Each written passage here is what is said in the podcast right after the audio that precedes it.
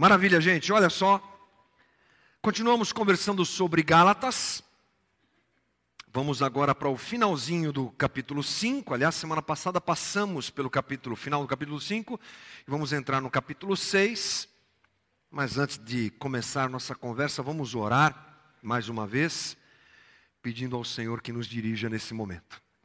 Querido Deus, obrigado por tudo que nós podemos viver até agora, nesta reunião de hoje. Tudo aqui está consagrado ao Senhor, tudo aqui tem como objetivo edificar a comunidade e glorificar o Teu nome. E que seja assim também neste momento da reflexão a respeito da Tua palavra. Palavra sobre a qual nós nos debruçamos agora, cheios de temor pedindo ao Senhor que ela encontre lugar em nós. Todo tipo de impedimento, seja ele emocional, psicológico, seja qual for, que deixe de ter poder e caia por terra a partir de agora, para que o nosso coração esteja aberto e voltado às tuas verdades, ou à tua verdade, Senhor. Revela-te através da tua palavra e me usa na minha limitação, na minha dificuldade, Senhor, para que eu possa compartilhar com os meus irmãos essas coisas tão sérias a respeito da tua palavra. Nos ajuda, toma conta desse momento, é o que nós pedimos e oramos em nome de Jesus. Amém. Gálatas 5, 26, vamos ler o último versículo do capítulo 5 e vamos entrar no capítulo 6. Diz assim: Não sejamos presunçosos, provocando uns aos outros e tendo inveja uns dos outros. Irmãos, se alguém for surpreendido em algum pecado, vocês que são espirituais deverão restaurá-lo com mansidão. Cuide-se, porém, cada um, para que também não seja tentado. Levem os fardos pesados uns dos outros e assim cumpram a lei de Cristo. Se alguém se considera alguma coisa, não sendo nada, engana-se a si mesmo. Cada um examine os seus os seus próprios atos e então poderá orgulhar-se de si mesmo, sem se comparar com ninguém, pois cada um deverá levar a sua própria carga.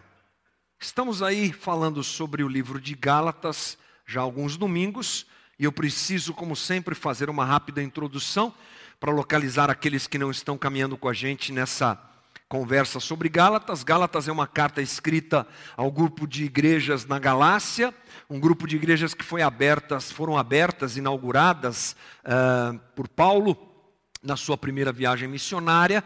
Ali você encontra um grupo de cristãos gentios, ou seja, não eram judeus. Essa era a característica dessas igrejas. E Paulo vai até lá, prega o evangelho, abre essas igrejas, funda essas igrejas e aí, depois de um certo tempo, um grupo conhecido como judaizantes, judeus convertidos, mas meio atrapalhados, começam a visitar algumas igrejas dessas que foram abertas por Paulo, levando até elas um complemento do evangelho, algo condenado por Paulo. Esses judaizantes diziam assim: olha, Jesus é Messias, vamos nos converter ao cristianismo, mas é preciso guardar a lei dos judeus. E eles chegam até essas igrejas lá na Galácia e pregam isso. Olha que bacana, vocês são cristãos, que ótimo, mas não se esqueçam, é preciso fazer circuncisão, é preciso guardar as festas judaicas. Um complemento inadmissível. Paulo não admite isso de forma nenhuma e ele escreve essa carta aos Gálatas ao ficar sabendo disso, dizendo a eles: graça é graça, evangelho real é o evangelho da graça. É o evangelho onde o homem entende que ele é justificado não por aquilo que ele faz, nem por aquilo que ele deixa de fazer. Mas o evangelho da graça nos direciona a entender que somos justificados pela fé na obra redentora de Jesus Cristo. Não há nada que possamos fazer para que sejamos aceitos por Deus, não há nada que deixemos de fazer para que sejamos aceitos por Deus. Deus nos aceita não por aquilo que fazemos ou deixamos de fazer, Deus nos aceita pelo seu imensurável amor. Esse é o evangelho da graça pregado por Paulo. Paulo gasta um bom, uma boa parte da sua carta até o capítulo 4, final do capítulo 4, falando sobre isso. Olha, vençam o legalismo. Não tentem se, não tentem comprar, ganhar por mérito próprio a salvação de vocês. Salvação é pela graça. Então ele condena essa história de prática da lei como instrumento é, de salvação e aponta para Jesus como o único que pode nos salvar. Mas a partir do capítulo 5, Paulo entra numa outra questão, trazendo ah, aos próprios Gálatas o entendimento de que, apesar de sermos salvos pela graça e termos a liberdade de viver isso, nós não podemos deixar que esse entendimento seja mal compreendido por nós e caiamos num, num caso da permissividade. Ou seja, eu não posso ser legalista, mas eu também não posso ser permissivo. Eu preciso viver o caminho da santificação. Eu preciso vencer as obras da carne. Falamos sobre isso. E Paulo também fala que nós precisamos frutificar o fruto do Espírito. Os dois últimos domingos aqui nas nossas conversas foi esse o caminho que é, na verdade, o capítulo 5 inteiro, as obras da carne e o fruto do espírito. Paulo vai então trilhando esse caminho e dando aos Gálatas o entendimento de que é preciso achar o equilíbrio da vida cristã. Não preciso me tornar alguém que se auto justifica ou tenta fazer isso, mas também não posso ser alguém que vive de qualquer maneira devo viver uma vida santificada, caminhando o caminho da santificação em retribuição ao amor maravilhoso de Deus. E aí Paulo fala sobre o fruto do Espírito e agora chega um momento interessantíssimo em que Paulo fala a respeito do resultado prático da vitória uh, do novo homem, da nova natureza humana sobre o velho homem. Lembre-se que nós falamos sobre isso semana passada. Aliás, os últimos domingos uma guerra que existe entre nós, e Paulo diz assim aos Gálatas: andem no espírito, vivam no espírito. E agora ele traz uh, o resultado prático disso. Qual é o resultado prático de alguém, na vida de alguém, que consegue entender isso e vai vivendo mais uh, no espírito do que na velha natureza? Qual o resultado prático na vida de alguém que busca diante de Deus e ajudado pelo Espírito, vai vivendo na presença do Senhor e andando no Espírito, como Paulo fala. Ele nos apresenta uma coisa muito interessante. Quando o novo homem vence o velho homem, quando a nova natureza, a natureza de Deus na vida da gente, vence a velha natureza, essa guerra sempre acontece, mas quando nós damos mais vazão à ação do Espírito em nós, Paulo sinaliza que o grande uh, movimento de Deus na vida da gente nesse aspecto é a transformação das nossas relações. Paulo diz isso. Encher-se do Espírito é ter as nossas relações transformadas. Ele nos apresenta isso aqui em Gálatas capítulo 5 e também em Efésios. Vamos conferir os dois textos. Gálatas 5, 25 e 26 diz: Se vivemos pelo Espírito, andemos também pelo Espírito. Aí no 26 ele continua: Não sejamos presunçosos, provocando uns aos outros e tendo inveja uns dos outros. Olha que coisa interessante. Se você é, vive pelo Espírito e anda pelo Espírito, o resultado será: não seja presunçoso, não provoque um ao outro, não tenha inveja um do outro. Paulo está sinalizando que a consequência clara de alguém que anda no espírito e vive no espírito é uma mudança nas relações. Na vida daquele que está cheio do espírito, as relações são alteradas, melhoradas e transformadas. Mas Paulo fala algo parecido com esse, com isso lá em Efésios capítulo 5 também. Ele diz assim no versículo 18: todo mundo conhece esse texto, né? Não se embriaguem com vinho, que leva à libertinagem, mas deixem-se encher pelo Espírito, falando entre si com salmos, hinos e cânticos espirituais, cantando e louvando de coração ao Senhor, dando graças constantemente a Deus Pai por todas essas coisas, em nome de nosso Senhor Jesus Cristo. Mais uma recomendação de Paulo Olha, não fica aí se embriagando com vinho, não fica aí enchendo a cara e perdendo o controle da tua vida. Encha-se do Espírito. E a consequência, Paulo diz na, na, na sequência do texto: então convivam bem, cantem, louvem ao Senhor tudo tem a ver com relações. Portanto, eh, a primeira evidência apresentada por Paulo do andar cheio do Espírito não é uma experiência mística individual. É assim que muitas vezes nós imaginamos. Quando eu for cheio do Espírito, eu vou flutuar. Eu vou viver uma experiência mística, transcendente, e vou andar nas nuvens, vou me afastar desse bando de pecadores com quem eu convivo, e vou ser alguém que vai ter acesso ao trono de Deus, à presença de Deus. Não. Paulo desmonta essa ideia. E ele diz: se você é realmente alguém cheio do Espírito, que vive no Espírito, que anda pelo Espírito Santo de Deus, que, que prioriza a nova natureza e em detrimento da velha natureza, você vai se relacionar bem com as pessoas com quem você convive. Evangelho, a ação do Espírito na vida da gente não nos isola, gente não nos coloca num patamar superior aos outros, mas nos leva em direção ao outro. Traz uma transformação nas nossas relações. É por isso que Paulo, é, para esse caminho que Paulo está nos apontando. É bom lembrar que semana passada, por exemplo, nós falamos sobre o fruto do Espírito. E a primeira parte do fruto do Espírito que Paulo apresenta no capítulo 5 é o amor. O amor a Deus e o amor às pessoas com quem nós convivemos, fruto do Espírito. E nós sabemos que quando você fala a respeito de amor, às vezes a ideia que nós temos é uma ideia poética sobre o amor, não é? O amor que os poetas eh, falam, o amor que os músicos cantam, o amor que os artistas exprimem através das suas obras, uma coisa meio eh, etérea que a gente não pode apalpar direito.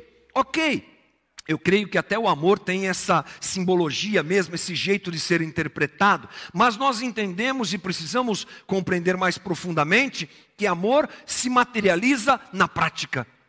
Amor se materializa na ação.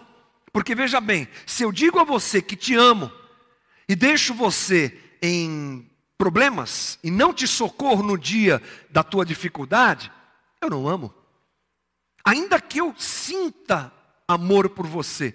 Ainda que o falar seja verdadeiro, ele só se efetiva em toda a sua plenitude quando eu vou ao teu encontro. Portanto, amor não é falar, amor é viver. Amor é praticar, amor é interagir, amor é socorrer, amor é um monte de coisas que nós vamos dizer hoje aqui, porque esse é o caminho que nós vamos trilhar. E aí, Paulo abre um leque muito interessante para nós, já que nós somos uh, um grupo de gente assim como muitas pessoas que uh, foram alcançadas por Jesus, que queremos seguir uh, os valores do cristianismo, do evangelho, queremos andar cheios do Espírito. Queremos andar cheios do Espírito. Essa tem sido a nossa luta, o nosso caminho juntos aqui como comunidade. Então, essa conversa tem tudo a ver com a gente, porque Paulo começa a apresentar aos Gálatas uh, uma maneira muito interessante, como devemos nos tratar dentro da comunidade da fé. Já que somos gente que quer viver segundo os valores do Espírito Santo. Já que queremos andar cheios do Espírito, andar no Espírito, como é que deve ser a nossa relação dentro da comunidade da fé? É o que Paulo está instruindo aos Gálatas, é o que nós vamos tentar entender juntos hoje. Vamos começar no versículo 26 do capítulo 5. Ele diz assim: Não sejamos presunçosos, provocando uns aos outros e tendo inveja uns dos outros. Gente, uma coisa importante é que uh, a maneira como nós nos relacionamos com as pessoas, a maneira como eu trato você, tem mais a ver com a maneira como eu me enxergo do que com a maneira como eu te enxergo. Isso é muito interessante. Dependendo do jeito que eu me enxergo, de, dependendo da maneira que eu me percebo, eu vou te tratar de um jeito. Isso é comprovado psicologicamente, Paulo segue esse caminho muito interessante.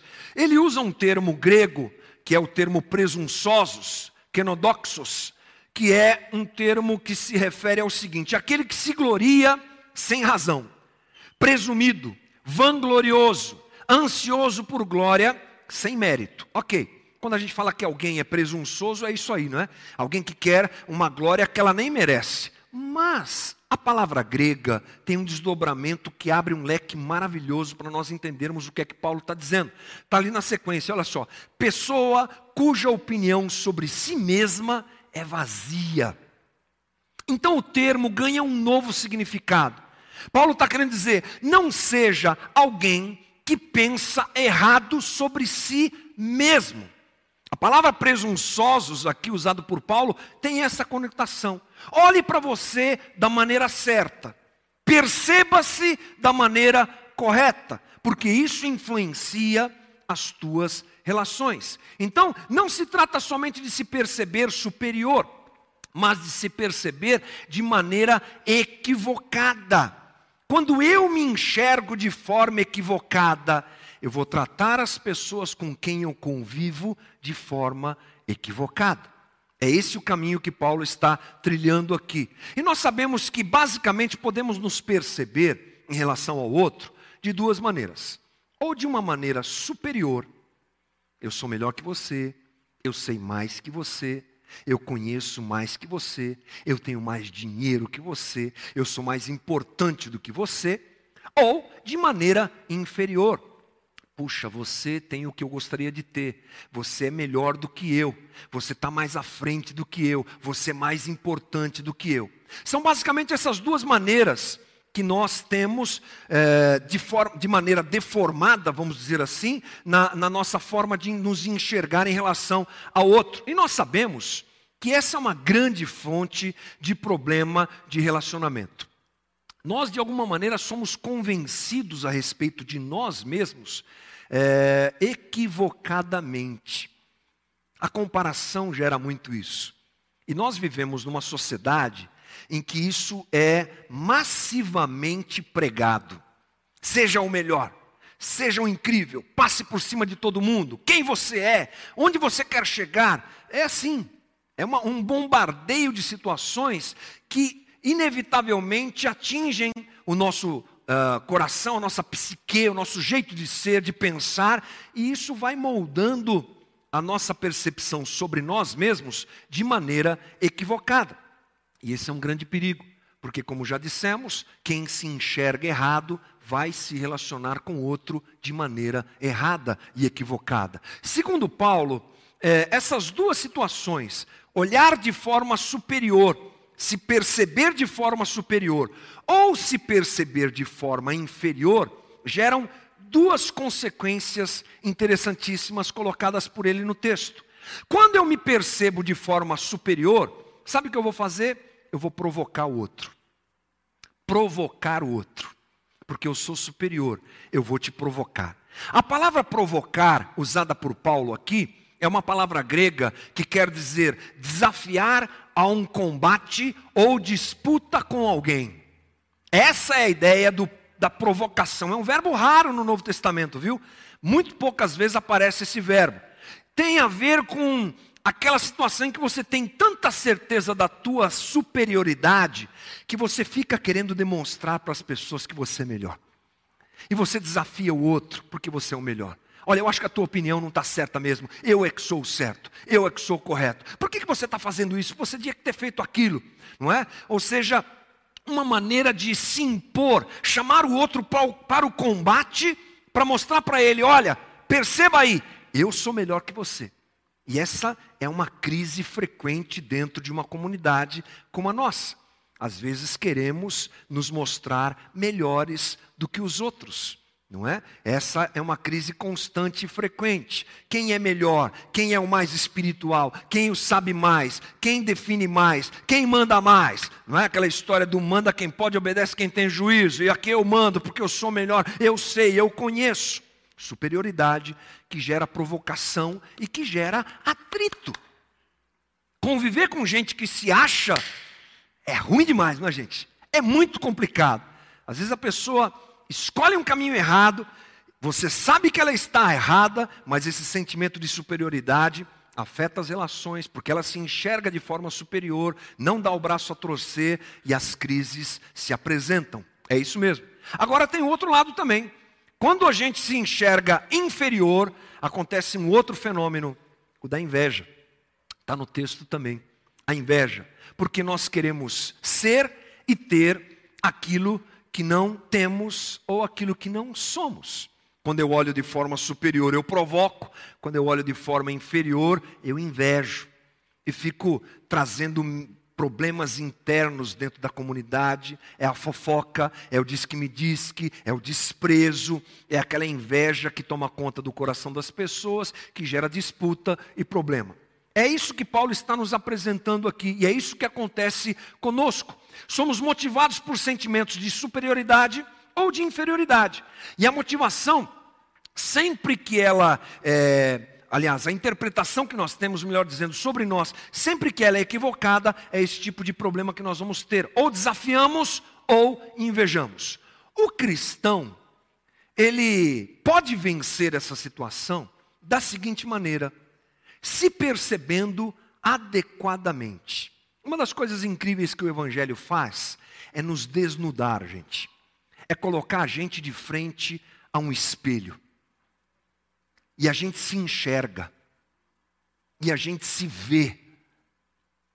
E a ação do Espírito Santo de Deus vai nos mostrando quem realmente nós somos. E o conhecimento da Bíblia vai mostrando realmente quem nós somos. Olha o que Paulo fala sobre isso lá em Romanos. Romanos 12, versículo 3 diz assim: Pois pela graça que me foi dada, Digo a todo, todos vocês: ninguém tenha de si mesmo um conceito mais elevado do que deve ter. Pelo contrário, tenha um conceito equilibrado, de acordo com a medida da fé que Deus lhe concedeu. Aqui nós entendemos então que exercitar essa autoavaliação a respeito de nós mesmos, é claro, se a autoavaliação é sobre mim, é, constantemente é fundamental. Essa autoavaliação deve ser constante na nossa vida. Quem eu sou? Como é que eu sou? Me perceber, me perceber nos meus defeitos, me perceber também nas minhas qualidades. Me perceber é fundamental. E uma das coisas mais incríveis é que o Evangelho, ele coloca nos coloca frente a frente com o pecado que nós somos. Aliás, é premissa do Evangelho da graça se perceber pecador. É o caminho da justificação pela fé, é se perceber pecador e saber que em mim não há nada que preste e que eu não posso me salvar. Quem me salva é Jesus Cristo, pela obra redentora realizada por Ele na cruz, aceita pelo Pai em meu lugar. O escritor pastor Tiago Cavaco, pastor português, que eu gosto de algumas coisas que ele escreve, no seu livro sobre é, Lutero, ele escreve assim: a justificação pela fé é a segurança de que uma pessoa, sabendo que é má e que fez o mal, pode ter, quando acredita que a solução reside completamente fora dela, o que Cristo fez na cruz e na ressurreição, chega para tratar nossas, nossa inextricável situação de pecadores. Só realmente a obra redentora de Jesus. Isso é base para a justificação da fé, é, pela fé ter efeito em nós. Então, quando nós somos gratos pela obra redentora de Jesus, percebendo o quanto somos pecadores, essa gratidão, esse amor a Deus se espalha nas nossas relações. O teólogo John Stott, a respeito disso, diz assim: o verdadeiro relacionamento cristão é governado não pela rivalidade, mas pelo serviço. A atitude correta para com outras pessoas não é eu sou melhor do que você e vou prová-lo. Nem é você é melhor do que eu e eu não gosto disso. Mas é você é uma pessoa importante, com direitos próprios, porque Deus fez você a própria imagem dele e Cristo morreu por você, e eu tenho alegria e o privilégio de servi-lo. É essa a ideia que Paulo nos apresenta, a desconstrução de qualquer superioridade ou de qualquer inferioridade, nos dando uma visão clara de quem nós somos, isso nos aproxima do outro, nos empurra ao outro, coloca em nós um amor pelo outro, nos dá disposição de servir um ao outro, e essa é a ideia de qualquer comunidade como a nossa. Deve ser a ideia de qualquer comunidade como a nossa. O serviço, o meu dom te abençoando, a minha vida sendo um instrumento na tua vida, O teu dom me abençoando, a tua vida sendo um instrumento na minha vida. Mas Paulo vai mais além. Ele diz que é importante que nós levemos as cargas uns dos outros. No versículo 2 do capítulo 6 ele diz: Levem os fardos pesados uns dos outros e assim cumpram a lei de Cristo. Bom, gente, todo mundo tem cargas e fardos para carregar, né? Todo mundo tem. Essa vida não é para, não é mole não, não é? Essa vida não é fraco, né? é complicado, é difícil. Basta cada dia ser o mal. O mundo jaz no maligno, já nos diz João.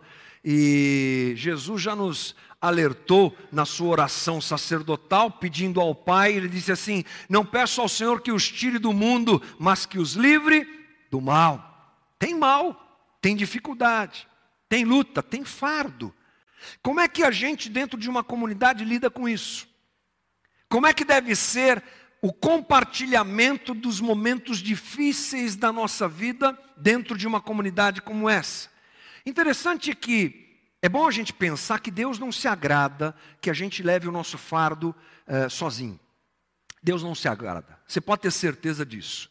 Aliás, Deus é um Deus que nos permite procurá-lo na hora da nossa dificuldade, na hora do nosso aperto, do nosso fardo. E existem alguns textos interessantes a respeito disso que às vezes são indevidamente compreendidos. Vamos dar uma olhadinha, por exemplo, em 1 Pedro 5, versículo 7. Quando fala de ansiedade, muita gente conhece esse texto. Diz: Lancem sobre ele toda a sua ansiedade, porque ele tem cuidado de vocês. Pedro nos ensinando: está ansioso, está com fardo pesado, está complicado, lance sobre Deus a tua ansiedade, porque Ele tem cuidado de você. Ok?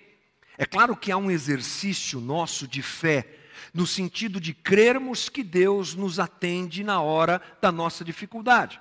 Lançamos o fardo assim, não é? Senhor, me ajuda, está difícil essa parada, esse negócio está complicado. Ok, mas como é que eu lanço efetivamente sobre Deus a minha ansiedade? Como é que eu descarrego? Como é que eu compartilho esse fardo com Deus? Sabe como, gente? Através da comunidade, através do seu corpo que está presente aqui na terra. O corpo de Cristo. Funciona assim. Eu lanço sobre o corpo de Cristo a minha ansiedade, porque Ele tem cuidado de mim. Essa é a interpretação boa para nós termos a respeito dessa questão. Oramos por isso, apresentamos a Deus a nossa causa, mas compartilhamos com o corpo. E não somos atendidos de forma etérea, de forma é, transcendental, mas somos atendidos nas nossas relações, dividindo o nosso fardo uns com os outros. Vou te dar um exemplo bacana sobre isso. Na própria vida de Paulo, isso acontece. Você sabe que a vida de Paulo foi dura, né, gente? Perseguido, açoitado, dado como morto, apedrejado, é um monte de coisa, um monte de dificuldade. Ele vivia em tensão. Paulo teve momentos muito, muito difíceis. E num dado momento, ele ora ao Senhor para que aquele fardo fosse tirado dele, e acontece uma coisa muito interessante. Vamos dar uma olhada lá em 2 Coríntios 7, versículo 5. Olha só Paulo falando sobre a sua experiência. Pois quando chegamos à Macedônia, não tivemos nenhum descanso, mas fomos atribulados de toda forma. Olha a descrição da tribulação dele: conflitos externos e conflitos e temores internos. Conflitos internos e temores, é, in, aliás, conflitos externos e temores internos. Aí ele diz: Deus, porém, que consola os abatidos, consolou-nos com uma visão. Foi isso, gente, que está no texto? Nos consolou com um afago, com uma glória, com uma experiência mística. Não. Nos consolou com a chegada de Tito, amigo de Paulo. Ah, gente, isso para mim é incrível. Não foi uma visão, não foi uma visitação, não que isso não aconteça, mas Paulo está querendo nos dizer e nos ensinar que dividir as, os fardos e as cargas entre nós é um caminho divino para nós suportarmos os dias maus. Isso deve acontecer dentro da comunidade. Não foi um consolo espiritual que Paulo recebeu, foi a chegada de um brother, de um amigo, Tito, Titão. Uau! Me dá um abraço e vai e conversa e divide o fardo e ora junto e se alegra. Tito, preciso te contar. Meus conflitos exteriores estão me perseguindo, estão atrás de mim, querem me matar, Tito. Tito, está dentro de mim, causando um problema que eu estou machucado, ferido. O abraço de Tito, o afago de Tito, a presença de Tito cura e consola o coração de Paulo. O que, é que diremos a respeito dos amigos, gente? Amigos que nós precisamos ter amigos que nos ajudam na hora da dificuldade. Você deve ter alguma experiência boa com amigos, eu espero que você tenha. Porque quem não tem amigos é mais pobre do que imagina. Ter amigos é uma riqueza. Ter amigos é uma coisa incrível. E isso é uma coisa possível dentro da comunidade. Eu sei que às vezes nós temos notícias muito ruins sobre o Evangelho sobre o cristianismo. Aliás, sobre o evangelho você nunca vai ter notícia ruim, porque evangelho é evangelho. A gente tem notícias sobre o cristianismo, o jeito de se interpretar e de se, viver o evangelho. E nós sabemos que às vezes, ao invés de sermos abraçados, ao invés de sermos uh, supridos, ao invés de termos as nossas cargas divididas, muitos são explorados, muitos são uh, abusados, muitos são violentados dentro de uma comunidade como a nossa. É, e não é difícil de a gente entender pensando assim, porque hoje nós temos um movimento tão forte conhecido como os desigrejados. Gente que teve experiência tão ruim dentro da igreja, que não quer mais saber de igreja, gente. Porque ao invés de encontrar amigos que dividiam, que pudessem com eles dividir o fardo, foram explorados, machucados, agredidos, violentados, passados como uma, uma cana na máquina, sabe aquela máquina de fazer caldo de cana? É assim, não é? Mas isso não deve ser visto por nós, talvez você esteja aqui e tenha sido vítima de uma experiência como essa, não deixe o teu coração se fechar para aquilo de bom que pode acontecer dentro da comunidade. Eu continuo acreditando na porção saudável do corpo de Cristo. Eu continuo acreditando como é bom a gente ter amigos. E eu posso dizer para vocês que a nossa comunidade me cura. A nossa comunidade me alegra, a nossa comunidade sara meu coração. Há dias difíceis, de lutas como todos nós temos, mas eu chego aqui, é o abraço de um, é o afago do outro, é o testemunho do outro, e a gente vai dividindo, dividindo as cargas, e a gente vai caminhando, e a gente é, percebe a graça de Deus nas nossas relações. Vamos dividir os nossos fardos. Quando levamos os fardos uns dos outros, Paulo diz que nós cumprimos a lei de Cristo. Por que, gente? Porque essa é a lei de Cristo. Perguntado por um fariseu, a respeito do resumo que ele daria a respeito da lei, Jesus diz: ame ao teu próximo como a ti mesmo e a Deus sobre todas as coisas. Ou ame a Deus sobre todas as coisas e o próximo como a você mesmo. Mandamento de Jesus. João 13:34 Um novo mandamento lhes dou: amem-se uns aos outros como eu os amei.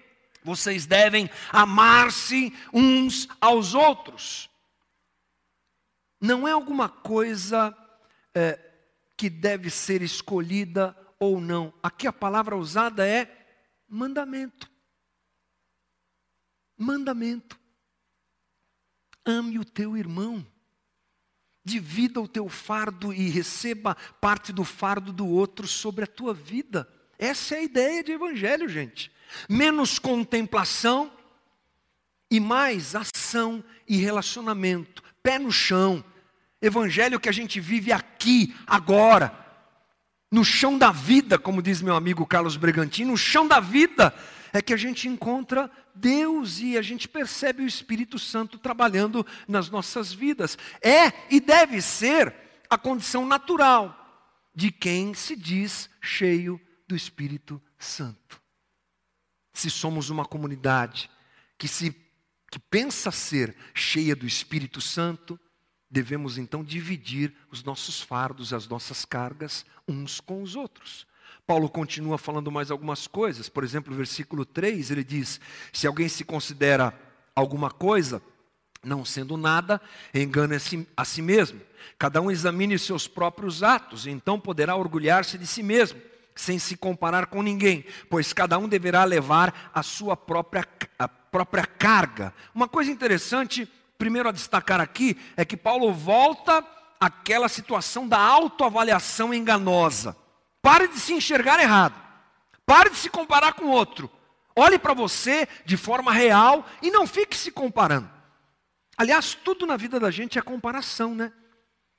Por exemplo, quem é alto, é alto se comparado a alguém que é mais baixo. Se chegar time de basquete ou de vôlei aqui, todo mundo aqui é baixinho. Os cabras são desse tamanho, não é? É assim. O outro é mais gordo ou mais magro, se comparado.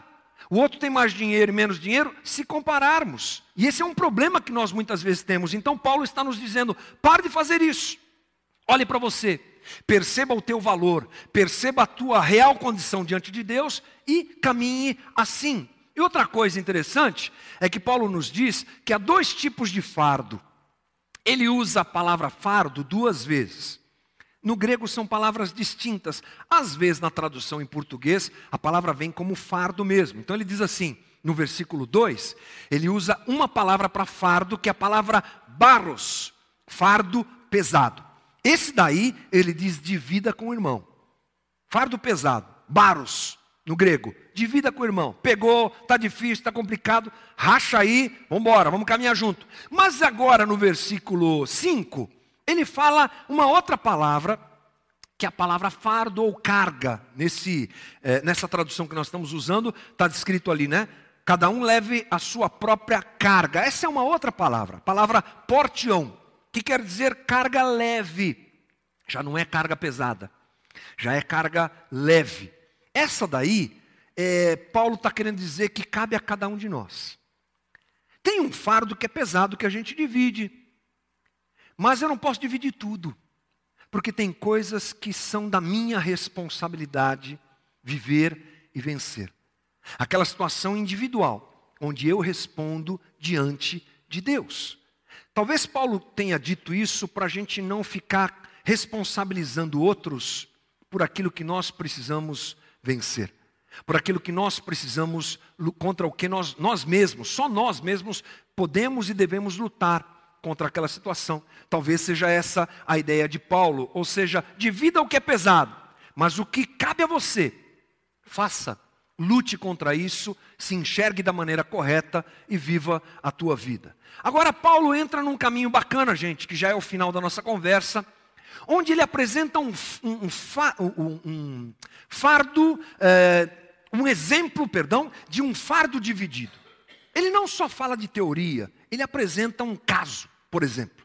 Não é? Um caso hipotético, talvez não tão hipotético assim, porque talvez ele tivesse informação a respeito disso na igreja de Gálatas, mas ele começa a falar o seguinte: versículo 1 do capítulo 6. A gente não leu esse versículo, aliás, lemos, mas não falamos sobre ele. O que é que ele diz? Irmãos, se alguém for surpreendido em algum pecado, vocês que são espirituais deverão restaurá-lo com mansidão. Cuide-se, porém, para que cada um também não seja tentado. Paulo está trazendo uma situação daquela, é, é, daquela, daquele surgimento de um pecado no meio da comunidade.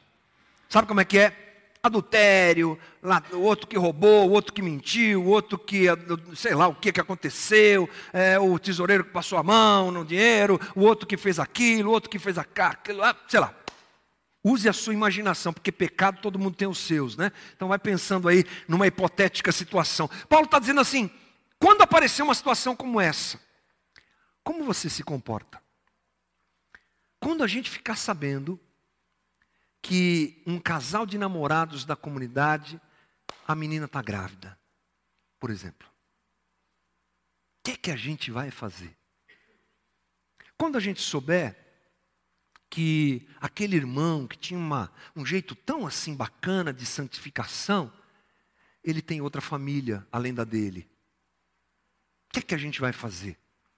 O que é que a gente vai fazer quando de repente aparecer uma pessoa da comunidade na televisão envolvida na Operação Lava Jato?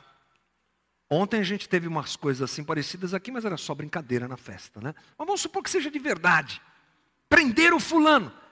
Eu lembro de uma vez que eu participava de uma igreja batista, a igreja da onde nós nós viemos há muitos anos atrás, e eu lembro do pastor, pastor Lauro, querido e saudoso pastor Lauro, chegou na frente da comunidade assim num domingo de manhã e falou: gente, é, nós precisamos tomar uma, uma decisão muito triste aqui, mas precisamos excluir tal pessoa. Era uma pessoa é, de influência dentro da comunidade, porque ela praticou coisas realmente difíceis e tal. Como era uma igreja mais tradicional, com hall de membros e tudo mais, fizeram a sessão e excluíram a pessoa que estava envolvida com falsificação de dinheiro, gente. O negócio era forte, era bravo.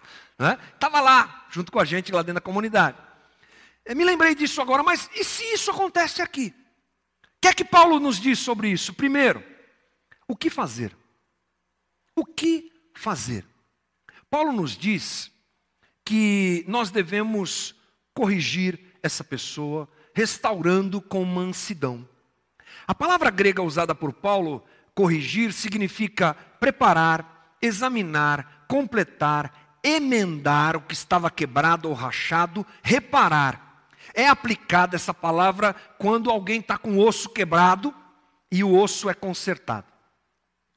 Tem um amigo nosso lá do albergue, que faz um ano que ele está andando com aquele ferro na perna assim, porque precisa colar o osso. Não é? Se fosse uma análise bíblica da situação daquela pessoa, está corrigindo, está colando o osso. Paulo então nos diz que quando uma situação como essa acontece dentro da comunidade, não é para expor, não é para acabar com a pessoa, não é para chutá-la fora, não é para fazer uma assembleia e expor aquela situação, não é para tratar com desprezo, mas é para corrigir e corrigir com bondade. Agir, agir em direção ao bem do outro. Bondade. Semana passada a gente falou aqui sobre o fruto do Espírito. Uma das características, da, uma das partes do fruto do Espírito é a bondade. E eu disse aqui uma coisa bacana que eu não conhecia, mas semana passada isso se esclareceu aqui para gente. Que bondade é diferente de benignidade. Benignidade também é parte do fruto do Espírito. Benignidade é aquela coisa de você olhar para o outro com um olhar bom. Sabe? de você sempre esperar que o outro ah, não fica pensando pré, eh, de forma preconceituosa sobre o outro. Pense bem sobre o outro, mas bondade não é isso. Bondade é ação. Bondade é ação. É você, inclusive, às vezes exortar, corrigir, mas para o bem do outro. É uma coisa que te impulsiona a agir em prol do outro. Paulo vai nesse caminho. É aquela situação onde eu não desprezo ou condeno, dizendo: está vendo? bem feito. Era muito santarrão mesmo, era uma máscara, agora caiu a máscara, tá vendo? Aquela coisa que a gente às vezes vê dentro da comunidade. Não. Lutero, a respeito desse texto, diz o seguinte, gente: vá até ele, estenda-lhe a mão, levante-o novamente, console-o com palavras brandas e abrace-o com braços de mãe. Esse é o caminho que Paulo mostra. Eu espero que nós estejamos preparados o dia e o momento que isso acontecer. Pensar então em restauração e em cura. Quem deve fazer isso? Paulo fala. Galatas 6:1, voltando ali, ele diz assim: "Vocês que são espirituais". Olha só, está grifado no texto. Vocês que são espirituais. Gente que tem uma caminhada a mais com Deus, gente que anda segundo os valores do Espírito, gente que anda no Espírito, conforme o próprio texto nos diz. É interessante que o teólogo John Stott diz assim: não use isso como uma desculpa para você não participar da ajuda a um irmão que está caído, que pecou, que errou. Não é? Não use isso como uma desculpa para dizer, ah, eu não sou espiritual o suficiente para tratar desse caso. Na verdade, essa é uma responsabilidade da comunidade. Mas Paulo aponta que quem deve fazer isso, talvez pessoas mais maduras, com mais experiência, com mais traquejo nessas coisas, gente que já errou bastante e que tem o coração voltado para o outro que está errando agora, porque aprendeu com seus erros. É para esse caminho aí que Paulo nos leva. Uh, e a terceira e última coisa, gente, como se deve fazer? Está escrito lá, com mansidão. A palavra usada por Paulo quer dizer brandura, gente, gentileza, bondade, humildade. É o mesmo termo usado no capítulo 5, versículo 23, mansidão. Mansidão não está muito em moda hoje, né, gente? Mansidão é uma coisa meio fora da nossa sociedade. A gente é, ouve muito sobre é, ir atrás, correr, vencer, fazer, é, ultrapassar. Aquela pessoa que é mais devagarzinha, que espera um pouco mais, que é mais mansa, ela às vezes não tem uma boa aceitação na nossa comunidade, na, na, na sociedade que nós vivemos. Mas Paulo está dizendo, é assim que tem que ser. Conta até 10. Conta até 20. Olhe com olhos de amor.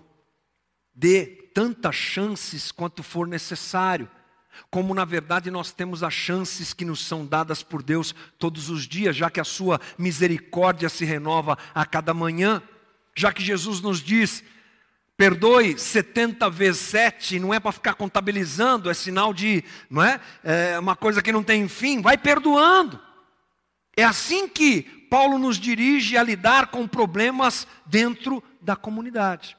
Portanto, para a gente encerrar nossa conversa, quero te lembrar algumas coisas. Primeiro, aqueles que andam no Espírito se reconhecem pecadores, limitados, sabem quem são, por isso não se vangloriam ou, ou invejam os outros, tratam os outros da mesma maneira, percebem o outro com seu valor, com sua limitação, como também se percebe com o seu valor e com a sua limitação. Amar é servir como fruto da nossa percepção adequada a respeito de nós mesmos. Não é só dizer, mas é servir. Diaconia, serviço. A palavra diaconia, no grego, é serviço. E ela não se refere só aos irmãos chamados por nós diáconos. Esses exercem um papel dentro da comunidade fundamental e nos servem muito bem. Por isso que você chega aqui e a comunidade está limpa, arrumada, perdão, e pronta para as reuniões. Eles estão nos servindo. Mas esse é um princípio e um valor que cabe nas nossas relações. Você já se viu perguntando assim: como é que eu posso servir melhor as pessoas da comunidade? Como é que eu posso servir melhor os outros. Se nós tivéssemos esse tipo de reflexão, eu já estou caminhando para o finalmente, eu posso te garantir uma coisa: nós não teríamos dificuldade de fazer coisas que nós temos dificuldade para fazer. E nós poderíamos fazer muito mais uns pelos outros do que nós temos feito. Porque se todos nós tivéssemos a disposição de servir, com o dom que eu tenho, com o talento que eu tenho, com o conhecimento que eu tenho, com aquilo que me foi dado por Deus. Imagine isso na plenitude, no ápice. Todo mundo aqui servindo um ao outro. Que coisa incrível que seria uma comunidade como essa. É claro que na limitação que temos por conta do pecado, isso dificilmente vai acontecer porque somos pecadores e temos o pecado em nós, ok. Mas eu acho que dá para a gente aumentar o nosso nível de servidão um para o outro. Acho que dá. Para a gente se preocupar mais com o outro. Acho que dá para a gente usar a estrutura da comunidade para servir pessoas. Dói meu coração saber que a nossa, o nosso prédio aqui, gente, fica fechado durante a maior parte da semana. E a gente não pode ter aqui uma escola para atender garotos, crianças pobres da comunidade fazendo um reforço escolar. Por que não? Porque a gente não tem gente que tenha essa disposição ainda. Ou seja, eu poderia falar muitas e muitas coisas aqui, mas o final de tudo é: tenhamos nós esse sentimento de serviço uns pelos outros, porque essa é a comunidade que Jesus quer que a gente tenha e que a gente viva aqui em nome de Jesus. Que Deus nos ajude. Amém, gente? Que Deus nos ajude. Que sejamos não um lugar de competição, que sejamos não um lugar onde as pessoas querem passar uma, uma pela outra, que sejamos não um lugar onde gente vive de forma superior e outros de forma inferior, se enxergando de forma errada, mas que o Espírito Santo trabalhe todos nós, a começar em mim, para que nos enxerguemos da maneira adequada e possamos nos tratar de forma igual, porque cabeça, gente, só tem um que é Jesus. O resto, todo mundo é corpo, corpo de Cristo. Eu, me ajudo, eu te ajudo, você me ajuda, e assim a gente edifica a comunidade diante do Senhor. E que seja essa a nossa postura e a nossa oração. Vamos orar? Quero te convidar a ficar de pé comigo. E esse é um grande desafio. Um grande desafio para todos nós. Nos moldarmos a esses valores do Evangelho de Jesus Cristo. Eu te convido a fechar os teus olhos comigo, nós vamos orar. Coloque uh, o teu coração diante do Senhor, diante daquilo que você ouviu. Se de repente uh, sentimentos de superioridade fazem parte da tua, do teu caráter, se de repente a inferioridade ou qualquer outra coisa que tenha sido colocada aqui, que de alguma maneira falou com você, apresente isso diante do Senhor e ore. Peça para que Deus eh, cure o teu coração, a tua forma de se enxergar, a tua relação com os outros, e que seja assim aqui na comunidade, e que seja assim também na nossa casa, junto à nossa família. Senhor nosso Deus,